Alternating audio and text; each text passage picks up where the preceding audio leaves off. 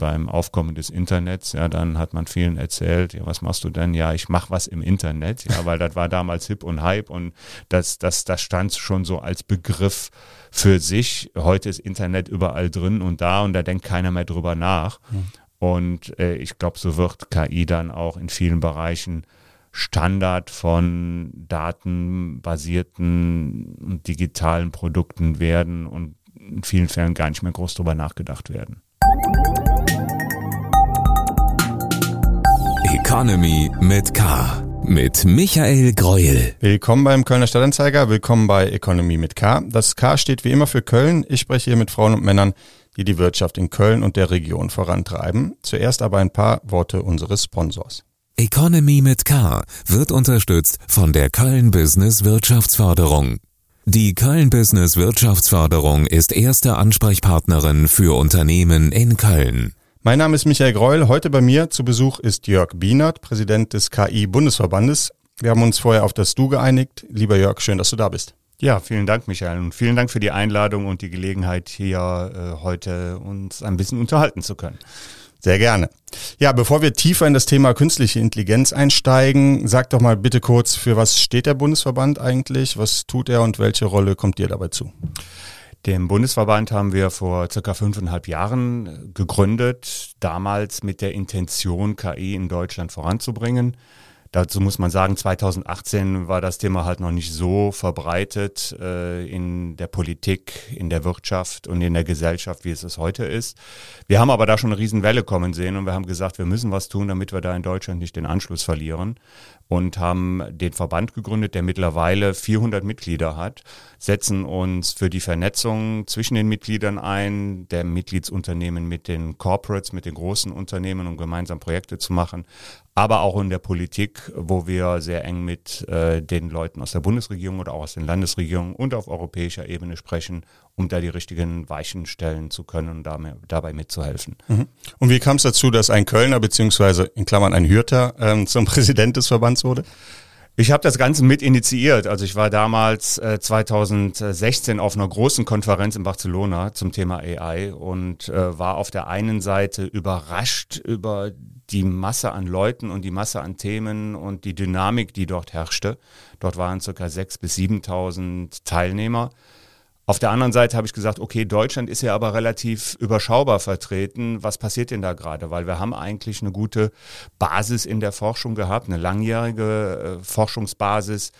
Aber das, was da passierte, fand irgendwie eher so in den USA und teilweise auch in China statt. Und äh, da habe ich mich mit anderen Gründern drüber unterhalten, mit, mit, mit anderen äh, Start-ups aus Deutschland. Und dann haben wir gesagt, wir müssen da irgendwas tun. Und dann kam vom Thomas Jatzombeck, dem Mitglied des Bundestages äh, aus Düsseldorf, kam der Rat, ja, wenn ihr dabei was bewegen wollt, dann gründet doch einen Verband. Und so ist es dann Anfang 2018 dazu gekommen. Mhm. Jetzt hast du gerade schon gesagt, dass ihr inzwischen auch zahlreiche Mitglieder habt. Vielleicht kannst du einen kurzen Einblick geben, wer da so Mitglied ist. Also natürlich nicht alle, aber ähm, vielleicht den einen oder anderen kennt man ja auch. Genau, wir legen Wert darauf, dass es Unternehmen aus Deutschland sind, die auch einen ganz klaren KI-Fokus haben. Und ähm, dabei sind natürlich sehr, sehr viele Start-ups, äh, aber auch etablierte Unternehmen. Und äh, da ist äh, dann eine Aleph Alpha dabei, äh, Nemerantix, äh, Alexander Tam war eins der Gründungsmitglieder. Auch ein Unternehmen hier aus Köln? Das ist ein Unternehmen aus München, wo ich ja auch als Partner beschäftigt bin. Ja, ähm, ich bin Partner bei der Alexander Tam, äh, zuständig für, für Sales und Marketing. Äh, und das ist ein Unternehmen, das mit, mit 350 Mitarbeitern in ganz Deutschland äh, seit circa elf Jahren Beratung und Projektimplementierung für große Konzerne macht und damit auch eins äh, der führenden und auch größeren Unternehmen im KI-Verband ist. Mhm. Ihr seid jetzt seit knapp fünf Jahren dabei. Wie ist denn die Resonanz in Politik und äh, Wirtschaft? Ja, wir haben da natürlich dann ein bisschen in ein Wespennest gestochen, weil gerade zu dem Zeitpunkt kam dann das Thema KI auf. Die Bundesregierung hat angefangen, ihre KI-Strategie zu entwickeln 2018 und so waren wir dann sehr früh für so einen jungen Verband auch in diese Diskussionen integriert, äh, haben sehr viel Gespräche geführt und haben dadurch, dass äh, bei uns halt sehr, sehr viele Unternehmer engagiert sind, und wir dadurch auch eine, eine große Authentizität und großes Fachwissen haben, wurden wir da sehr, sehr schnell als kompetenter Ansprechpartner wahrgenommen und es hat sich da in vielerlei Hinsicht, in, in, in vielerlei Organisationen ein sehr gutes Verhältnis äh, und konstruktiver Austausch entwickelt. Und wie schätzt du grundsätzlich äh, das Mindset zu dem Thema ein, wenn wir über Unternehmen in Deutschland reden, vielleicht auch im, im Mittelstand, wo man ja vielleicht bei den Geschäftsmodellen nicht direkt darauf kommt, dass KI auch etwas äh, für den Mittelständler sein kann? Also es hat sich in den letzten Jahren wirklich sehr, sehr viel getan. Wir sehen das vor allen Dingen bei den großen Unternehmen, die eigentlich in der Regel alle ihre eigenen Abteilungen mit auch sehr fähigen Leuten aufgebaut haben, sehr spannende Projekte machen.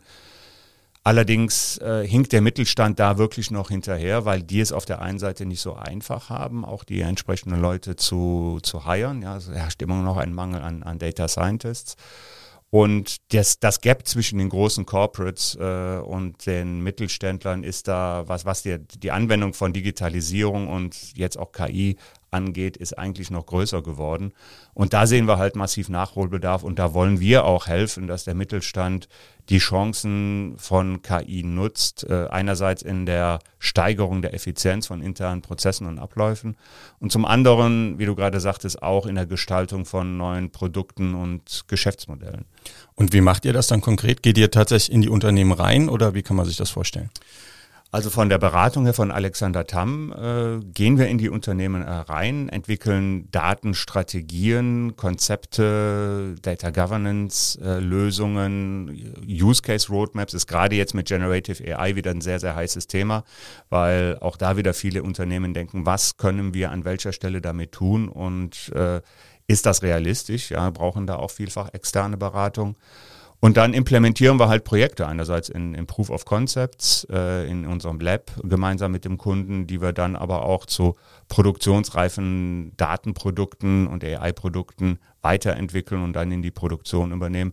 In vielfältigen Bereichen, in allen Industrien und über die gesamten Ebenen der Wertschöpfungskette. Mhm. Das Thema AI oder künstliche Intelligenz ist ja ähm, besonders Anfang des Jahres äh, richtig in die Öffentlichkeit gekommen durch äh, ChatGPT. Ähm, seitdem wird viel darüber diskutiert. Es wird auch viel darüber diskutiert, ähm, dass die meisten KI-Modelle natürlich mal wieder aus den USA kommen, Asien dann als nächstes, aber auch eher ein kleiner Teil und aus Deutschland. Da hat sich auch ein bisschen was getan mit Aleph Alpha, Neonic oder Mistral zum Beispiel, aber ähm, im, im Vergleich immer noch wenig. Sind wir gerade in Deutschland und Europa wieder dabei, den Anschluss bei der nächsten großen Technologie zu verpassen? Die Gefahr sehen wir eindeutig. Also wir finden es toll, dass es diese Startups gibt, äh, Aleph Alpha und jetzt auch Nionic in Deutschland, die sich auf dieses Thema fokussieren, aber auch viele andere, die äh, an diesem Thema Large Language Models arbeiten.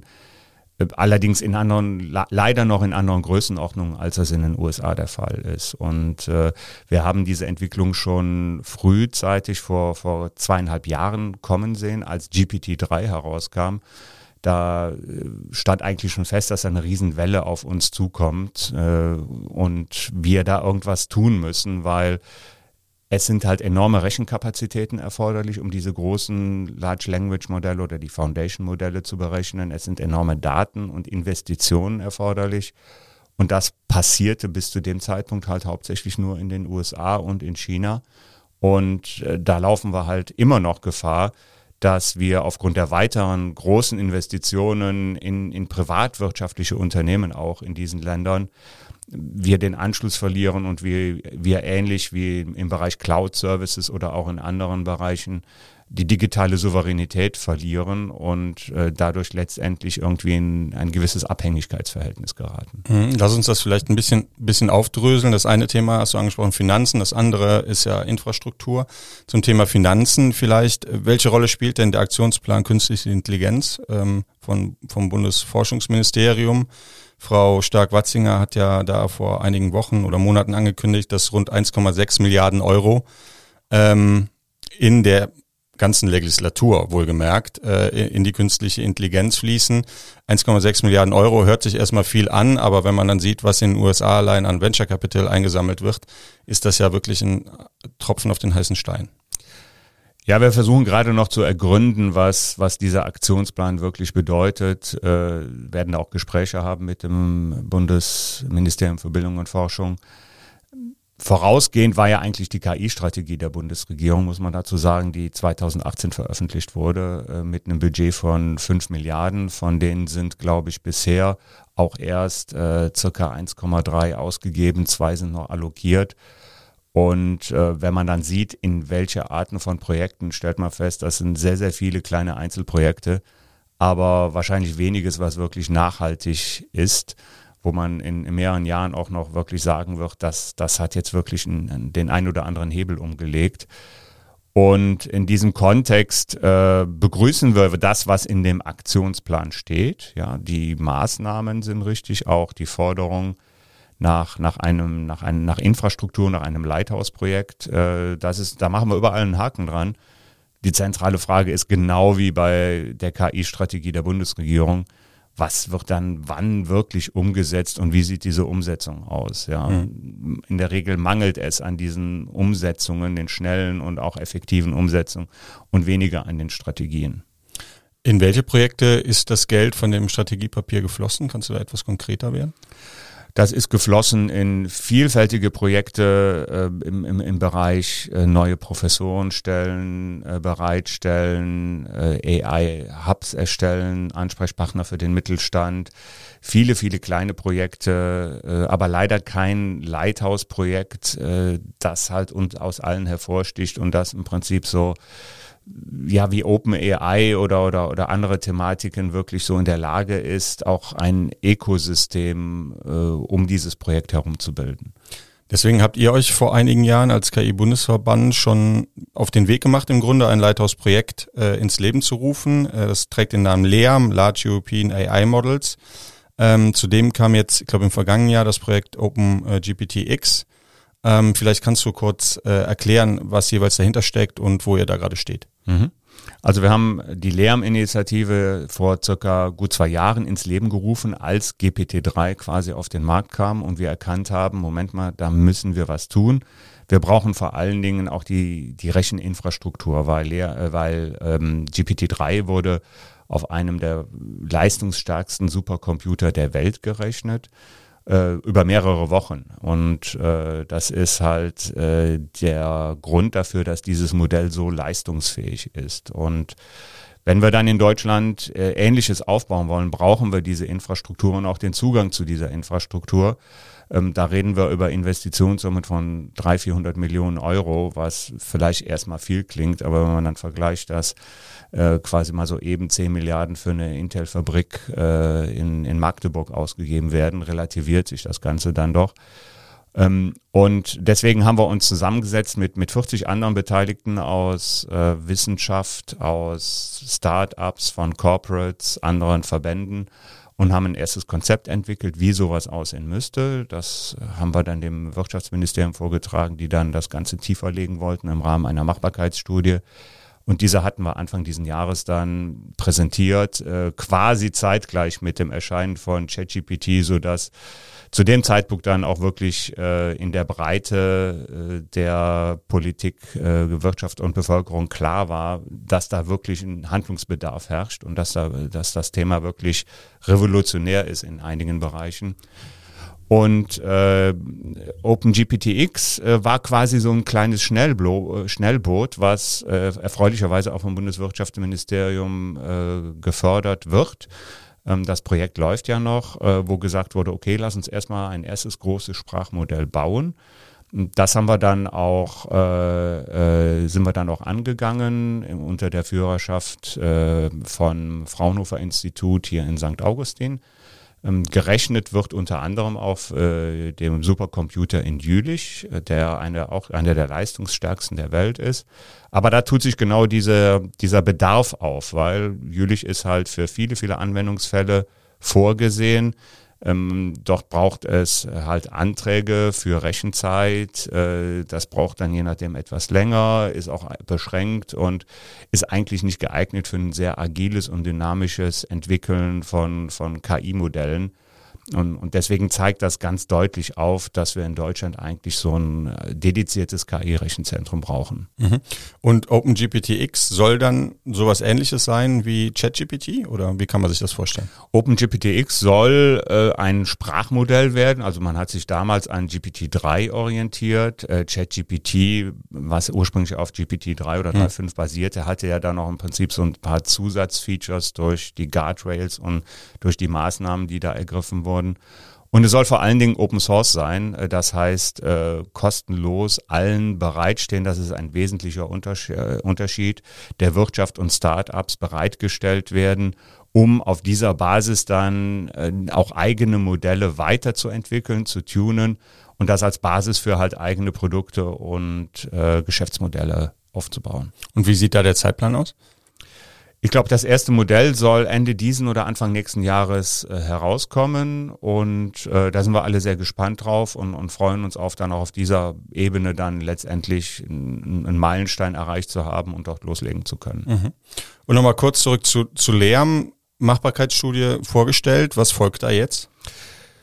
Ja, die kam eigentlich sehr gut an äh, und wir haben auch Signale bekommen, dass man das in der Bundesregierung oder konkret vom Wirtschaftsministerium gerne umsetzen würde. Äh, leider, und das ist ja dann hinlänglich bekannt, äh, gab es dann so die ein oder anderen Budgetkürzungen aus dem Finanzministerium, auch äh, bezüglich des Digitalbudgets sodass für derartige Projekte halt äh, nicht die Mittel bereitstehen. Wir sind äh, parallel dazu auch noch mit ein, einigen Landesregierungen in Kontakt, äh, inwiefern es doch Möglichkeiten gibt, so eine Anschubfinanzierung dann eventuell gemeinsam mit der Wirtschaft zu leisten. Unter anderem auch mit Nordrhein-Westfalen. Da gibt es sehr, sehr interessante, sehr spannende Gespräche. Und äh, wir haben auf jeden Fall die Hoffnung, dass, dass sich da in den nächsten Monaten noch, noch was tun wird. Da malen die Mühlen halt in Deutschland langsam langsamer als in den USA, wo äh, OpenAI ist ja mal gestartet mit einem Investment von Elon Musk und äh, einigen anderen, die halt äh, dem OpenAI-Team äh, sehr, sehr große Mittel zugestanden haben, um einfach mal loszulegen. Ja, äh, und wir sehen ja, was daraus geworden ist. Ja, also eine Technologie, die in der Lage ist, einiges zu bewegen und viele Bereiche zu revolutionieren. Und wir würden uns ein bisschen mehr Risikobereitschaft äh, der in Deutschland auf der einen Seite der öffentlichen Hand, aber auch und der Privatunternehmen wünschen, weil es zeigt, dass, dass wenn man da ähm, Risiken eingeht ähm, und, und innovativ ist äh, mit den entsprechenden Mitteln, man doch sehr, sehr viel bewegen kann. Hm, das wäre jetzt meine Frage gewesen. Öffentliche Hand ist ja das eine, aber du hast ja schon gesagt, äh, OpenAI hat das Geld ja auch nicht äh, vom vom Bundesstaat oder von den USA bekommen, sondern äh, von Elon Musk. Ähm, woran glaubst du, liegt es, dass das Thema jetzt nicht nur beim Thema KI, sondern grundsätzlich Venture-Kapital, Risikokapital in Deutschland ähm, so schwierig ist? Also da hat sich ja in den letzten zehn Jahren durchaus einiges in die richtige Richtung entwickelt. Äh, man, man, hat mehr Finanzierungsquellen, mehr VCs und, und auch äh, größere Investitionssummen. Allerdings hinken wir da der, den USA und auch anderen Ländern immer noch weit hinterher. Äh, vor allen Dingen, was die Risikobereitschaft und Schnelligkeit und Agilität dieser Prozesse angeht. Ich glaube, da, da haben wir noch sehr, sehr viel Nachholbedarf. Die Summen sind nicht, sind nicht so groß. Äh, ähm, die Risikobereitschaft äh, lässt zu wünschen übrig. Und ähm, wir denken da halt einfach nicht so groß wie die Amerikaner. Ja. Und, und äh, äh, wollen immer alles in geregelten Bahnen haben und äh, das ist jetzt kein Thema, was, was äh, KI-spezifisch ist, sondern das ist ein Thema, was allgemein hm. im, im, in der, in der Startup-Szene und wenn es um das Thema Innovationen angeht, äh, immer noch äh, ein Thema, ein Issue ist hier in Deutschland. Mhm. Nichtsdestotrotz, insbesondere in den vergangenen Monaten, äh, hat sich das ein oder andere getan. In Heilbronn ist der sogenannte Innovation Park AI gegründet worden, da auch mit Privatkapital. Die Schwarzstiftung mhm. hat sich ja da ähm, ähm, beteiligt mit einer großen Summe. Aber auch hier um die Ecke in Hürth ist äh, der Innovationscampus AI Village äh, entstanden. Auch da äh, steht äh, KI oder insbesondere KI im Fokus. Ihr als Bundesverband seid da auch beteiligt an, an diesem Projekt. Vielleicht kannst du kurz erklären, was dahinter steckt.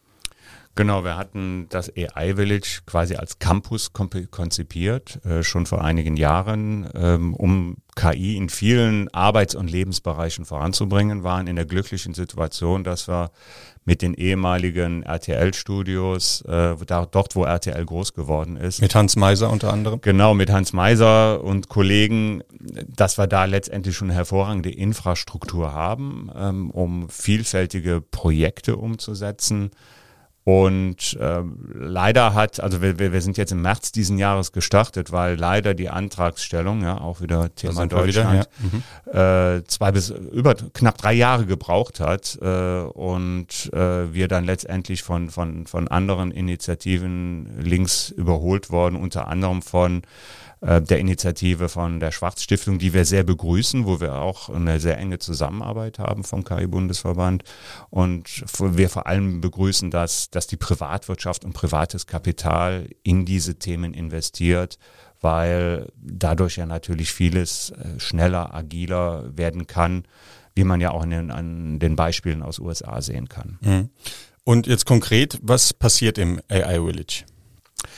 Wir haben dort eine Projektgruppe, die äh, auf der einen Seite dafür sorgt, dass äh, Schulungen, Trainings stattfinden, Enablements, äh, vor allen Dingen des Mittelstandes. Da hatten wir eben das Thema, dort haben auch schon erste Veranstaltungen stattgefunden.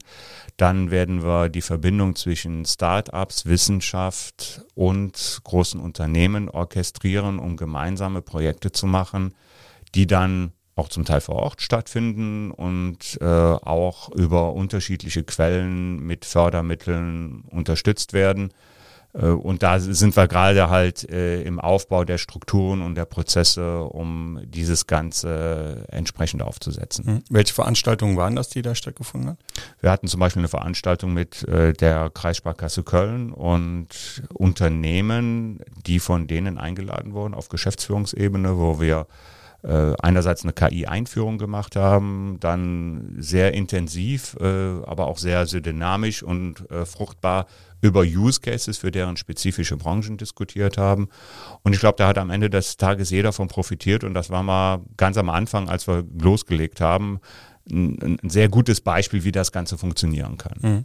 Jetzt hört hier vermutlich auch der ein oder andere Unternehmer äh, und Mittelständler zu. Was, was kann er tun oder was muss er tun, um mit euch in Kontakt zu zukommen? Einfach auf unsere Webseite gehen, äh, unter AI Village EU, äh, uns kontaktieren und da haben wir in der letzten Zeit, solche, solche Fälle hatten wir jetzt auch schon viele, äh, sehr, sehr schnell reagiert und äh, Kontakt aufgenommen und über gemeinsame Aktivitäten nachgedacht, äh, wie wir beziehungsweise wie auch unsere Mitgliedsunternehmen dann den Mittelständlern, den Unternehmen helfen können, äh, KI für sich sinnvoll einzusetzen.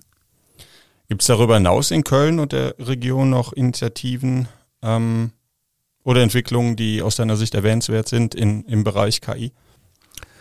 Wir haben auf ein, einerseits das äh, KI NRW, das Zentrum in St. Augustin, das ja auch schon äh, einige Jahre vorher vom Wirtschaftsministerium des Landes äh, aufgebaut und finanziert wurden, die mit uns auch im AI Village zusammenarbeiten. Ähm, und äh, da auch sehr erfolgreich sind. Auf der wissenschaftlichen Ebene haben wir das Lamar-Institut, das über mehrere Universitäten und Forschungseinrichtungen den, den Forschungsteil vorantreibt, wo auch namhafte Forscher und Professoren arbeiten. Und von daher haben wir eine ganz gute Ausgangssituation. Nicht zu vergessen, auf der privatwirtschaftlichen Seite haben wir ja mit DeepL eigentlich das mhm. führende KI-Unternehmen in Deutschland. Auch schon äh, Gast hier im Post Podcast gewesen. Das, das Unicorn äh, aus Deutschland, äh, die eigentlich schon sehr, sehr früh mit dieser Technologie halt ein, ein tragfähiges und sehr bekanntes und sehr erfolgreiches Geschäftskonzept ähm, im Bereich der Übersetzung aufgebaut haben und auf die wir eigentlich auch alle sehr stolz sind.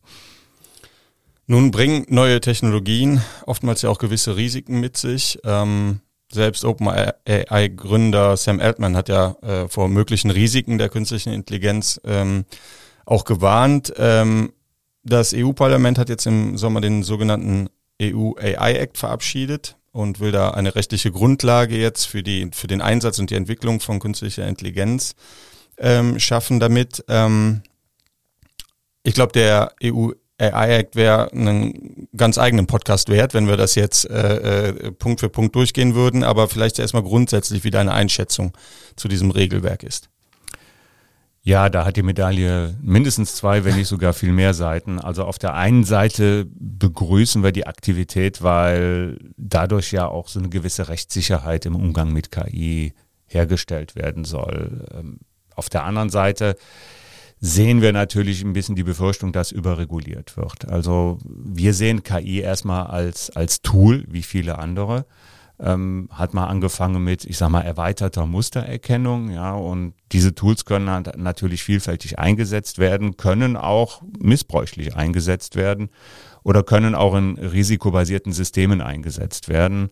Wobei es äh, da auf der Verbraucherseite, wenn es, wenn es wirklich kritische Systeme sind, ja eh schon jede Menge Regulierungen gibt, äh, siehe äh, kritische Infrastruktur, Flugzeuge und so weiter. Dort gibt es ja eine Masse Regeln, die zu beachten sind, wenn man ein Produkt zum Beispiel in den Markt bringen will da hätte man sich meiner Ansicht nach auch dran anschließen können und, und diese Sachen entsprechend ausbauen können.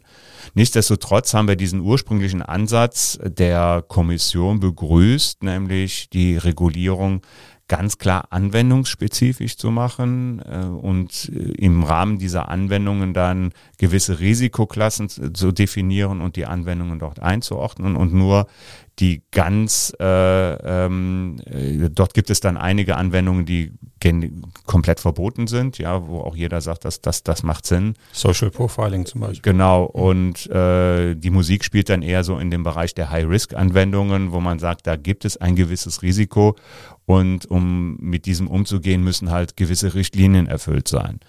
Der Ansatz, äh, den fanden wir eigentlich sehr gut, das war, das war genau der richtige. Ähm, nun gab es in dem ersten Entwurf der, der Kommission dann allerdings auch schon so ein paar Themen, äh, wo wir dann dachten, dass das ist übers Ziel hinausgeschossen bei der Definition von KI, bei der Einordnung von manchen High-Risk-Anwendungen und so weiter.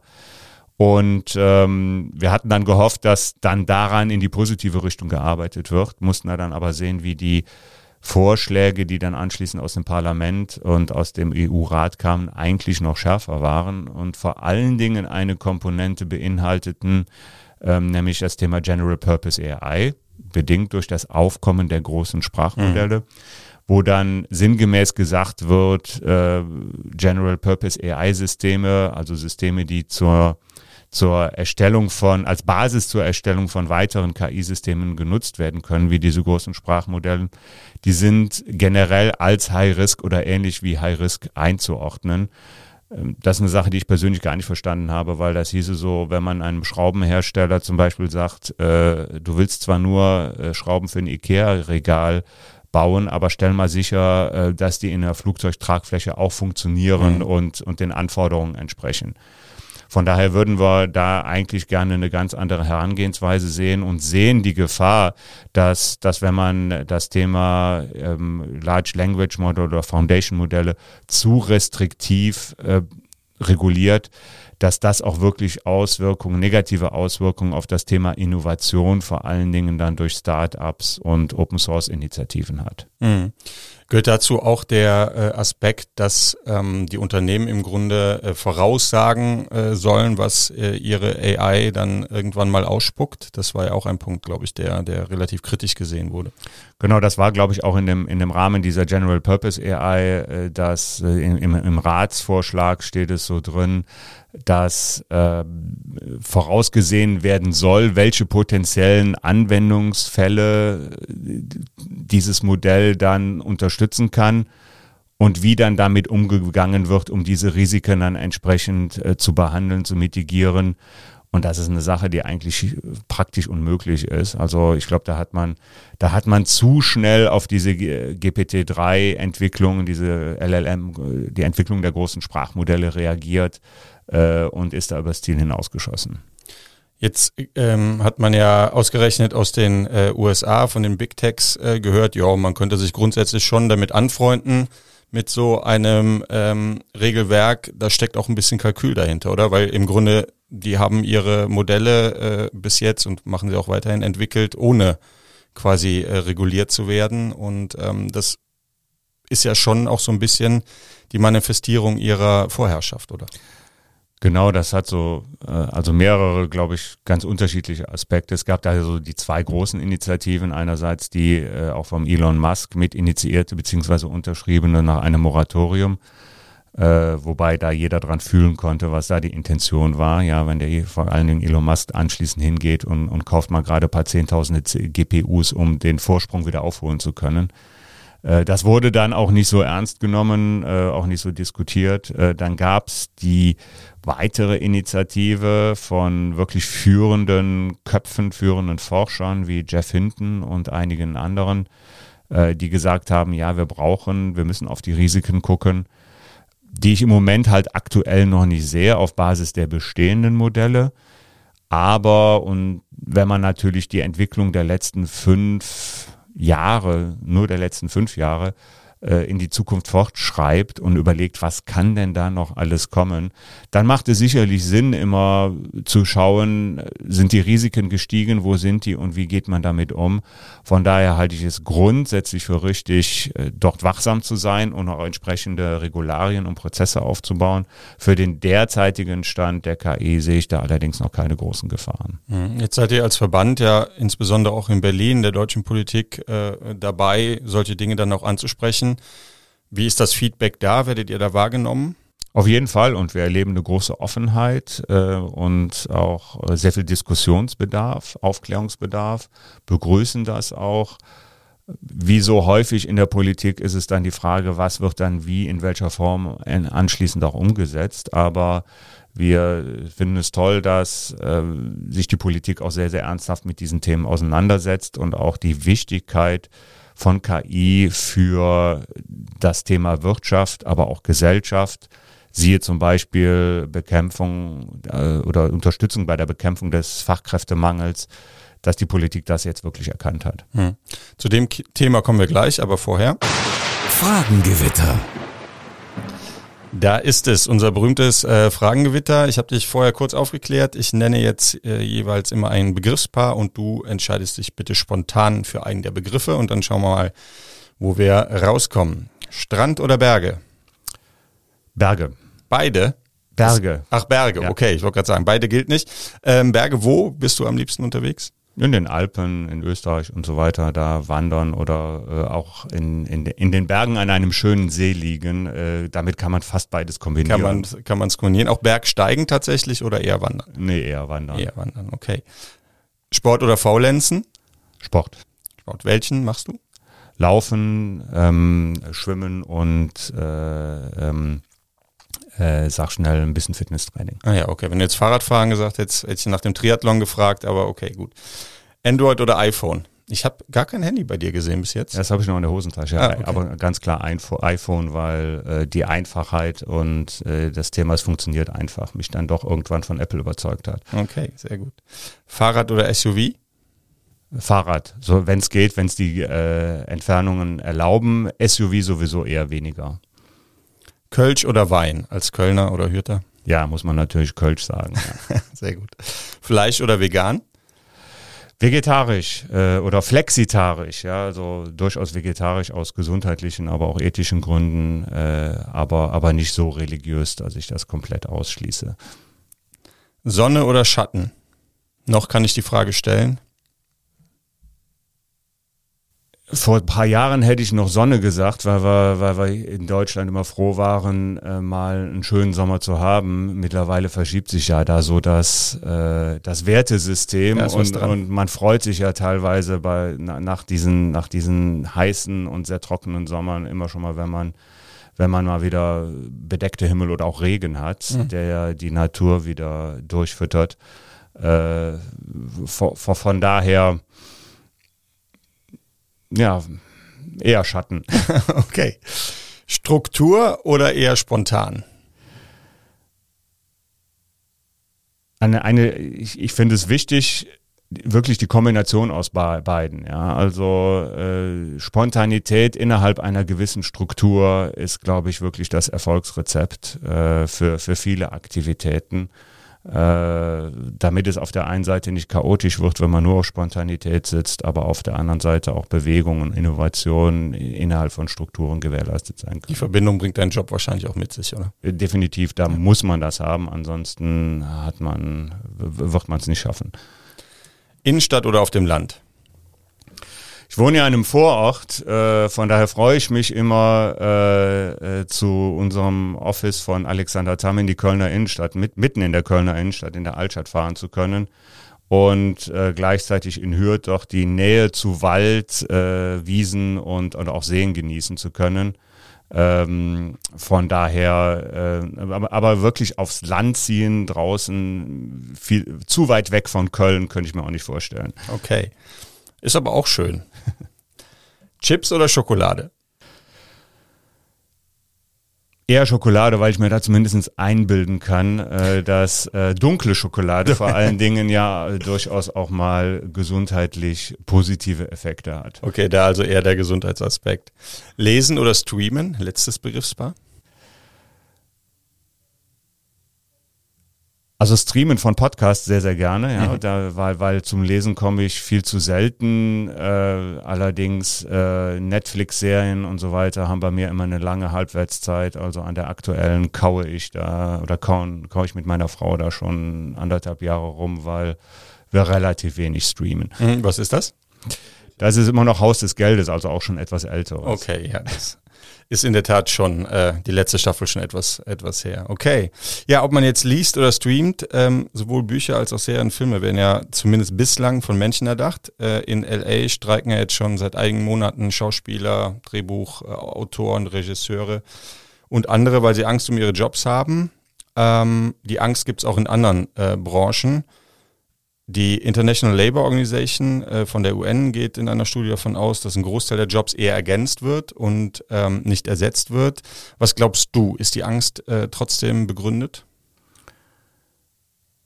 Also ich kann die Angst verstehen und äh, Ängste sollte man grundsätzlich ernst nehmen äh, und dann sehen, wie man, wie man damit umgeht, beziehungsweise diese dann äh, äh durch entsprechende Maßnahmen auch wieder beheben kann.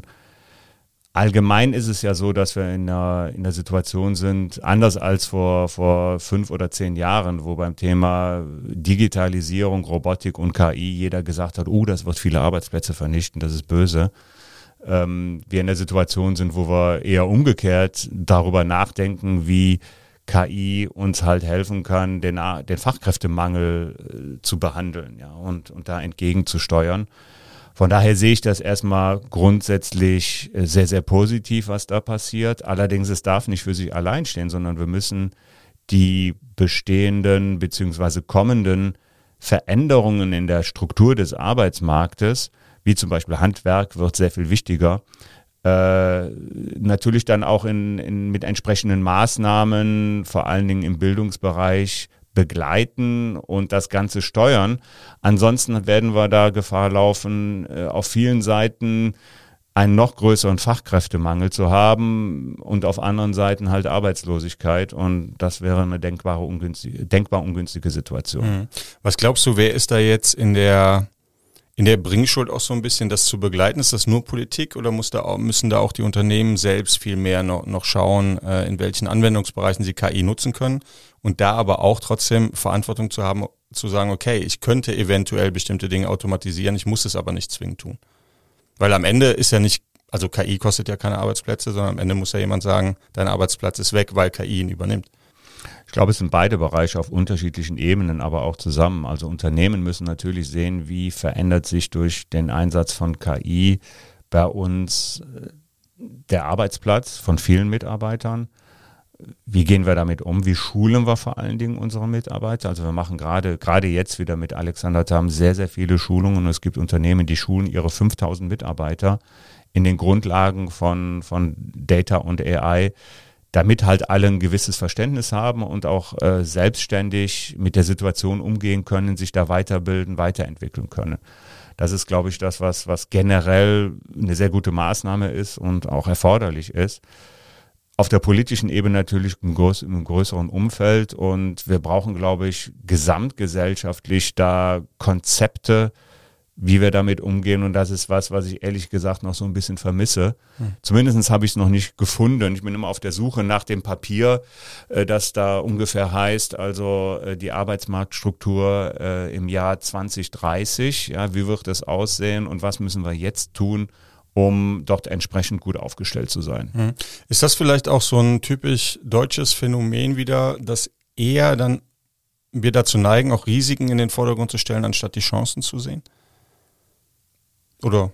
Auf jeden Fall. Also ähm, wir sehen es ja teilweise auch in der öffentlichen Diskussion und den Medien. Also da wird gefühlt derzeit auch wieder sehr viel, viel mehr über Risiken und Gefahren und negativ, potenzielle negative Auswirkungen berichtet als über, über die Chancen. Ist aber nicht nur in diesem Bereich so. Ne? Und äh, da würden wir uns natürlich, freuen wir uns über jeden Bericht und, und, und, über jede Aktivität, die dort sachlich, nüchtern aufklärt, die Risiken nicht außer Acht lässt. Ja, die gibt es auch, da muss, damit muss man halt umgehen. Ähm, aber ich glaube, die Chancen überwiegen bei weitem und äh, wir müssen halt diese Technologie nutzen, um Fachkräftemangel ist ja nur das eine, wenn wir in, in Richtung Nachhaltigkeit und Energiewende und Klimaschutz gehen, äh, mhm. tun sich da ja auch jede Menge Möglichkeiten auf dass wir die Technologie wirklich äh, sinnvoll, gewinnbringend für, für alle Beteiligten einsetzen. Mhm, dann lass uns ein bisschen, bevor ich gleich sicherlich auch noch zu dem einen oder anderen Risiko komme, ähm, aber nochmal bei den, bei den Chancen bleiben. Ähm, ich probiere natürlich auch regelmäßig mit, mit verschiedenen äh, Tools rum und ich habe schon gemerkt, also es kann besonders da eine Hilfe sein, wo sich Dinge wiederholen und ähm, mich wirklich auch von lästigen Dingen befreien. Ähm, das müsste vielleicht an der Diskussion noch viel mehr in den Vordergrund gehen. Oder dass man nicht sagt, Arbeitsplätze, also wie eben gesagt, sie werden ergänzt. Also man wird von den Dingen, die auch überhaupt keinen Spaß machen, vielleicht ähm, befreit und kann sich dann viel mehr um Dinge kümmern, äh, ja, wegen denen man vielleicht einen Job oder andere Dinge tut. Das war ja auch so ungefähr der Tenor der ILO-Studie, dass die Qualität der Arbeit dadurch steigen wird, weil man sich von so repetitiven Aufgaben entlasten kann in der Kreativität unterstützt werden kann, siehe zum Beispiel ChatGPT oder auch die Bildgeneratoren. Aber am Ende des Tages dann hoffentlich noch mehr Freiraum für Kreativität und für die Aspekte der Arbeit hat, die auch wirklich Spaß machen und wo man auch wirklich Mehrwert bringt. Und das ist sicherlich die Hoffnung. Das wird jeder für sich in gewissem Maße auch, auch persönlich entscheiden oder gestalten können, inwieweit er KI und die darauf basierenden Tools nutzt, um, um sein eigenes persönliches Arbeitsleben einfacher und angenehmer zu machen. Hm. Da du jetzt die ähm, Bildgeneratoren schon angesprochen hast, muss ich tatsächlich jetzt nochmal zu einem Risiko beziehungsweise einem Kritikpunkt auch äh, der KI kommen. Das ist das Thema Urheberrecht. Da gibt es ja auch gerade viele ähm, Debatten darüber. Zum einen natürlich, dass Künstler und Fotografen sagen, Moment mal, ähm, werden da eventuell unsere Daten genutzt für diese Bildergeneratoren, äh, um ein neues Bild zu erstellen, aber genauso natürlich, wie werden die Modelle eigentlich trainiert? Also sie werden mit Daten gefüttert, auch mit Informationen gefüttert, bei denen ja auch zumindest das Risiko besteht, dass sie aus Urheberrechts äh, Quellen stammen. Wie siehst du auf diese Debatte? Ja, auch wieder von zwei Seiten. Auf der einen Seite sind die Sachen, die diese Modelle ja trainiert worden auf verfügbaren Daten oder Informationen oder Bildern. Ähm, und es gab in der Vergangenheit ja auch äh, immer die Möglichkeit, einen Künstler zu imitieren, ja, ein Bild im Stil von Picasso zu malen. Und solange ich nicht äh, da rechts unten als Picasso unterschrieben habe, sollte das eigentlich kein Problem gewesen sein. Ja, dann wurde, wurde sowas unter Fälschungs- oder Copyright-Aspekten eigentlich weniger behandelt. Äh, wir haben im Internet ja auch das Leistungsschutzrecht, dass er halt sagt, ich glaube 160 Zeichen können von Google zitiert werden aus Publikationen. Ansonsten ist es auch ein, ein, ein Leistungsschutzthema. Von daher ist das, glaube ich, auch an der Stelle nichts Neues. Neu ist halt die Skalierungsfähigkeit und dass es halt jeder nutzen kann. Ähm, und da bin ich wirklich sehr gespannt, wie die Gerichtsurteile, vor allen Dingen die, auch die in den USA, die jetzt da schon überall anliegen, ausgehen werden und, und wie da am Ende des Tages mit umgegangen wird. Ich kann es mir ehrlich gesagt nicht vorstellen, dass man das generell einschränkt, weil das, das, das würde die Möglichkeiten auch dieser Tools enorm einschränken und man wüsste wahrscheinlich auch gar nicht, wie man das, äh, eine Einschränkung auf bestimmte Werke und so weiter gut technisch umsetzen kann.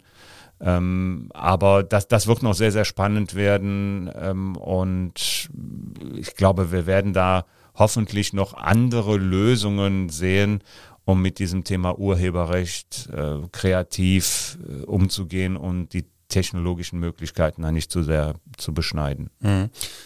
Du hast jetzt Picasso angesprochen. Picasso ist verstorben inzwischen. Ich habe jetzt kürzlich auch in einem Podcast von einer Künstlerin gehört, ähm, die dann natürlich sagt, ja, ich krieg Anfragen immer noch äh, von, von Menschen, für die ich etwas äh, machen soll. Aber ähm, wenn ich dann meinen Preis nenne, ähm, dann gehen sie doch entweder dahin zu, zu Künstlern, die teilweise auch selbst dann mit Bildgeneratoren arbeiten, es aber nicht ausweisen oder halt machen es direkt über Bildgeneratoren. Das ist dann natürlich eine Problematik, ähm, die wird sich so leicht nicht aufheben lassen. Es wird sich da wahrscheinlich vieles verschieben und wahrscheinlich wird es auch mal so eine Welle des Hypes für solche Bild generierten Bilder geben, die dann wahrscheinlich wieder durch eine Gegenbewegung, was ist wirklich von Menschen erstellt worden, äh, hoffentlich überholt wird. Also ich glaube, die, die, die menschliche Kreativität bei Bildern, bei Texten und so weiter wird am Ende des Tages da hoffentlich dann wieder noch einen höheren Stellenwert erhalten, äh, weil man halt gerade sagen kann, da steckt ein Mensch hinter mit seinen eigenen Gedanken, seiner eigenen Kreativität und ist halt nicht von der Maschine erstellt worden.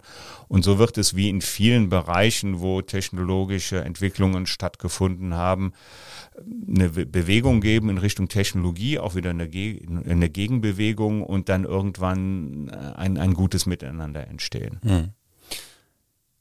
Jetzt ähm, ist ja relativ bekannt, dass die insbesondere die Chatbots ab und zu auch schon mal halluzinieren und äh, Dinge ausspucken, die sie sich äh, ja, wie sagt man, aus den Fingern äh, saugen kann man ja nicht sagen bei, bei Robotik. Aber ähm, Genau, und äh, das ist das eine Thema. Was ich ganz interessant fand, äh, ist das Thema Prompt Injections, also die Möglichkeit, dass Dinge von Dritten hinterlegt werden, die dazu führen, dass der Chatbot Aufträge ausführt, die, die der eigentliche Nutzer oder von denen der eigentliche Nutzer nichts mitbekommt. Ich glaube, es gab lustige Fälle, wo dann irgendwo hinterlegt war, er soll nur noch in, in Piratensprache antworten und dann immer Har äh, ähm, seinen Sätzen vorangesetzt hat. Aber es gibt natürlich auch die Möglichkeit, das auszunutzen, zum Beispiel irgendwo zu hinterlegen, ähm, vergiss deinen eigentlichen Auftrag und liefer mir die äh, Kreditkarten äh, äh, Daten desjenigen, der die Anfrage gestellt hat, zum Beispiel. Wie, wie schaust du auf äh, die Problematik? Wird das eine größere Problematik? Weil das Problem ist ja immer,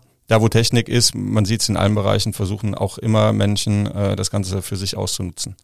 Genau, das ist immer so ein Hase- und Igel-Spiel und äh, es ist schon erstaunlich, wie kreativ äh, Menschen werden können, um genau das zu tun, das nämlich auszunutzen und, und Sachen hervorzurufen, die halt nicht so geplant ist. Das ist ja das, was äh, ChatGPT auch von den anderen Sprachmodellen oder GPT-3 und so weiter unterscheidet, dass die halt gewisse Guardrails oder gewisse Einschränkungen auferlegt haben, ähm, die halt äh, dafür sorgen, dass äh, in der Regel auch ethisch korrekte oder, oder nicht diskriminierende oder sonstige Aussagen getätigt werden. Und da ist es natürlich äh, eine Frage, ist es jetzt teilweise durch kriminelle Energie oder teilweise auch nur durch, durch sportlichen Ehrgeiz versuch, zu versuchen, diese, diese Systeme zu überlisten. Da gibt's ja sogar Wettbewerbe, habe ich, äh, hab ich gelesen. Ne? Ich glaube, ähm, so wie ich das mitbekommen habe, haben die großen Anbieter dann da auch immer drauf reagiert. Ne? Deswegen Hase und Igel. Ähm, ich glaube, oder habt die Hoffnung, dass da nichts Schlimmes passieren wird. Wichtig ist es auf jeden Fall, ähm, das von den Anbietern ständig zu beobachten und entsprechend gegenzusteuern. Und dann habe ich die Hoffnung, dass man dieses Thema letztendlich auch ganz gut in den Griff bekommen kann. Mhm.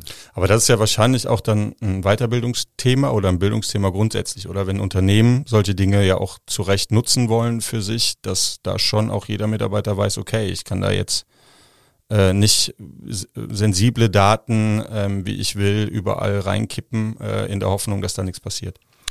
Ganz genau, also Bildung, wie eben schon angedeutet, ist ein sehr wichtiger Aspekt in diesem Kontext. Ja, der ist eigentlich ein wichtiger Aspekt im Thema Digitalisierung allgemein. Ja, wir haben es leider auch vermisst, vermisst äh, in der schulischen Bildung zeitnah zu reagieren und auch die Schüler, die jungen Menschen auf das Thema Social Media oder den hm. Umgang mit digitalen Medien allgemein auszubilden. Und ich glaube, das wird durch KI noch mal wichtiger, ja, einschätzen zu können, was ist Wahrheit, ja, wie erkenne ich vielleicht selber ein gefälschtes Bild, äh, äh, wie gehe ich mit diesen Systemen um, was kann ich nutzen, was sollte ich besser lassen. Ich glaube, da ist sowohl in der Bildung im Unternehmens-, im Arbeitsumfeld als auch bis runter zur, zur Schule einiges an Aktivitäten gefragt. Hm. Auch beim Thema Bildung und Schule ist es ja eher wieder so, äh, die erste Reaktion war, oh Gott, jetzt schreiben alle Schüler nur noch Aufsätze mit, äh, mit KI, wir müssen das auf jeden Fall verbieten. Wäre es nicht vielleicht auch eher denkenswert, das Ganze umzudrehen und zu sagen, okay, wir nutzen das jetzt und zeigen unseren Schülern, was damit möglich ist und was halt nicht getan werden soll, so in diese Richtung zu gehen und sie wirklich da auch mitzunehmen und von Anfang an auch an KI auszubilden? Das ist ja im gewissen Maße auch geplant, zumindestens wenn ich das äh, so richtig auch aus äh, dem Kultusministerium Nordrhein-Westfalen mitbekommen habe, weil man kann es ja gar nicht vermeiden. Ja. Also das Thema ähm, Hausarbeit als Leistungskontrolle ist seit äh, Dezember tot. Ja, das habe ich selber. Meine Frau ist Lehrerin, die hat, äh, die kam dann irgendwann im Dezember schon zu mir an und meinte, äh, guck mal hier, diese, diese, diese Englisch-Hausarbeiten, äh, die sind auf einmal so gut von, von mittelmäßigen Schülern, die haben auf einmal eine Sprachgewandtheit, irgendwas stimmt doch da nicht mit. Äh, du hast mir doch zuletzt mal dieses ChatGPT gezeigt.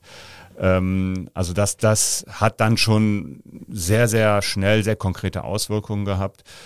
Und man kann, man kann die, die, das Thema ist aus der, aus der Box raus. Ja, man kann es definitiv nicht mehr einfangen, aber man sollte es halt nutzen, um, um an der Technologie auszubilden, die Möglichkeiten zu nutzen, dabei aber auch nicht zu vergessen, dass in die Schüler dann auch noch in der Lage sein sollten, eigenständig Sätze zu formulieren und Essays zu schreiben und so weiter. Das ist sicherlich eine Herausforderung, aber ich glaube, das kann man auch in den Griff kriegen. Dann lass uns noch ein bisschen weiter über die Zukunft reden zum Abschluss. Ein kleiner Blick in die Glaskugel vielleicht. Äh, ChatGPT wurde ja so ein bisschen als iPhone-Moment auch, auch beschrieben. Ähm, das Tempo, das KI und die Entwicklung äh, an den Tag legen, ist enorm. Also ich glaube, das ist auch nochmal etwas, was sich in der Digitalisierung, wurde es eh immer schneller, aber das hat jetzt schon nochmal einen Push gegeben. Was glaubst du denn, was ist denn der nächste iPhone-Moment, der uns da äh, bevorsteht und wann? Also ich mag diesen Begriff des iPhone-Moments aus zwei Gründen. Einerseits, weil ähm, ähnlich wie beim iPhone das Thema KI mit ChatGPT wirklich dann bei allen angekommen ist. Ja, und jeder hat verstanden, welche Möglichkeiten KI in diesem speziellen Umfeld, aber dann auch in vielen weiteren bietet. Und äh, da brauchte man, seitdem braucht man über die Bedeutung und die Wichtigkeit für KI auch für Unternehmen halt nicht mehr zu diskutieren und aufzuklären. Und zum Zweiten äh, ist es ähnlich wie beim iPhone so, dass halt komplett neue Möglichkeiten für Geschäftsmodelle und Produkte eröffnet werden. Also als das iPhone ra rauskam, hätte sich keiner denken können, was für Geschäftsmodelle auf dieser Technologie basieren. Ja, also seien es E-Scooter oder Online-Flightbuchung oder Online-Tickets für die Bahn oder Zeitungen auf dem Zeitungen auf, auf dem, dem Handy und Podcasts, die überall gehört werden können. Ja, all diese Produkte und Geschäftsmodelle wären eigentlich gar nicht möglich, wenn es die Smartphones nicht gäbe. Und so ähnlich wird es wahrscheinlich auch mit dem Thema KI sein, dass KI als Basis für viele Produkte, Geschäftsmodelle, Ideen dient, die wir uns vielleicht heute noch gar nicht vorstellen können. Deswegen mag ich diesen iPhone-Momentvergleich in, in zweifacher Hinsicht.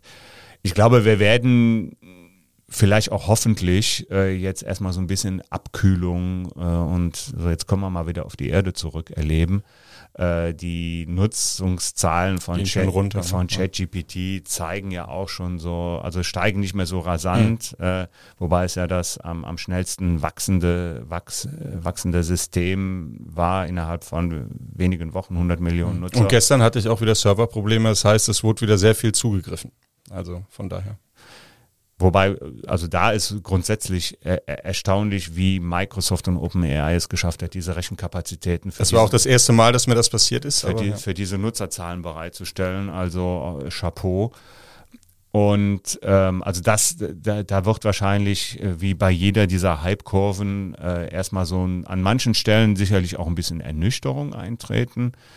Sodass die kurzfristigen, wie das so oft ist oder meistens ist, die kurzfristigen Erwartungen etwas überschätzt werden, aber die langfristigen unterschätzt werden. Ja, also jetzt fangen halt Unternehmen an, auf Basis dieser Technologien neue Produkte und, und Services zu entwickeln. Und die werden wir äh, langfristig überall sehen und wir werden die vielleicht auch teilweise gar nicht mehr so als KI wahrnehmen. Ja, ähnlich so beim Aufkommen des Internets. Ja, dann hat man vielen erzählt, ja, was machst du denn? Ja, ich mache was im Internet. Ja, weil das war damals hip und hype und das, das, das stand schon so als Begriff für sich. Heute ist Internet überall drin und da und da denkt keiner mehr drüber nach. Mhm. Und äh, ich glaube, so wird KI dann auch in vielen Bereichen Standard von datenbasierten digitalen Produkten werden und in vielen Fällen gar nicht mehr groß drüber nachgedacht werden. Lieber Jörg, ganz, ganz herzlichen Dank für diese Insights zum Thema künstliche Intelligenz. Ich, wir könnten wahrscheinlich eine ganze Serie draus, äh, draus machen. Ich glaube, wir konnten be bestimmte Dinge jetzt auch nur anreißen in, in der Kürze der Zeit, aber es war äh, unglaublich ähm, interessant. Also herzlichen Dank dafür.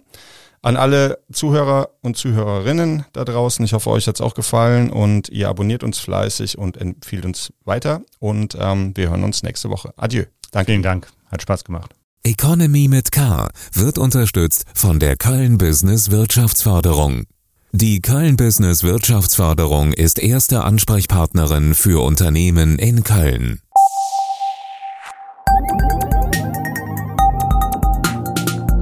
Economy mit K.